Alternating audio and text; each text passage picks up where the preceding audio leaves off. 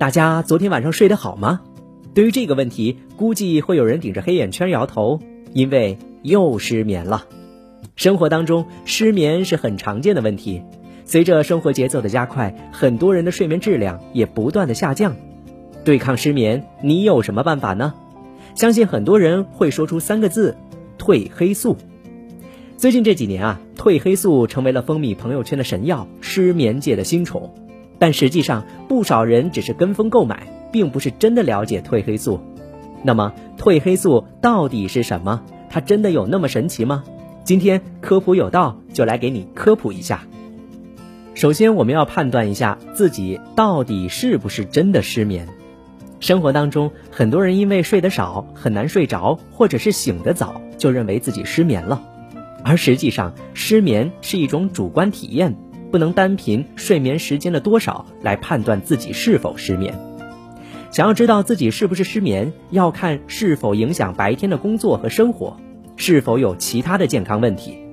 有些人睡眠时间较短，但并不影响主观睡眠质量和第二天工作生活，这种就不属于失眠。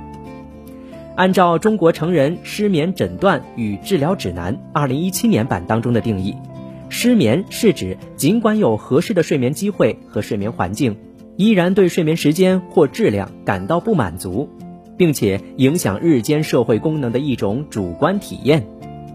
失眠主要表现为入睡困难，入睡时间超过三十分钟，睡眠持续障碍，整夜叫醒的次数大于等于两次，早醒、睡眠质量下降和总睡眠时间减少。通常少于六点五个小时，同时伴有日间功能障碍，主要包括疲劳、情绪易烦躁或者是激动，注意力不集中或者是记忆障碍、躯体不适、认知障碍等等。根据病程的长短，失眠可以分为短期失眠，也就是小于三个月的，和慢性失眠，大于等于三个月的。如果出现反复失眠的症状，可以根据每次出现失眠持续的时间判断是否为慢性失眠，而失眠的干预方式主要包括心理治疗、药物治疗和物理治疗。心理治疗主要包括认知行为治疗，在大多数情况下由接受过此类治疗培训的有执照的心理学家提供，通过确定失眠患者对睡眠产生的焦虑，并加以健康引导，消除心理负担。从而达到改善睡眠的效果。心理治疗安全无副作用，推荐大多数失眠患者优先考虑。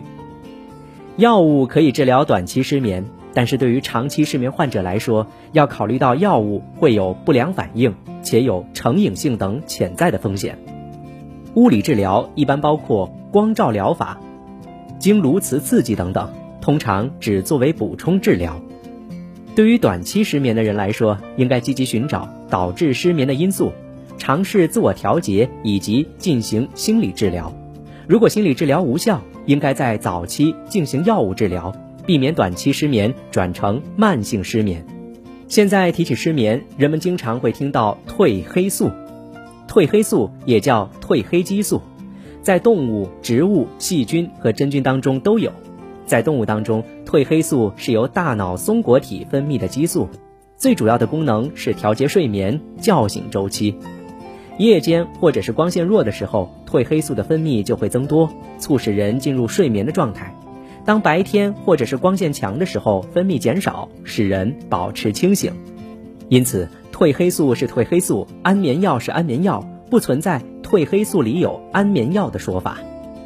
在我国，褪黑素仅被批准用于保健食品的生产，不能用于治疗失眠的药物使用。也就是说，目前对于褪黑素能否治疗失眠，临床上还没有确切的结论。它只是对睡眠有一定的促进和辅助作用。褪黑素不是安眠药，不能代替药物来治疗失眠。对于昼夜紊乱的人，褪黑素的效果可能相对较好；而对于睡眠质量差、早醒和睡眠时间短等人群，褪黑素的作用会比较弱。那么，在服用褪黑素的时候，需要注意些什么呢？服用褪黑素时，应该注意每日推荐用量为一到三毫克。短期且按照规定剂量服用褪黑素是安全的，但长期服用的安全性目前还并不明确。需要注意的是，长期服用外源性褪黑素有可能会导致自身褪黑素的分泌减少。若是对外源性褪黑素形成依赖，反而会导致睡眠功能紊乱，失眠的情况加重。因此，不建议长期服用。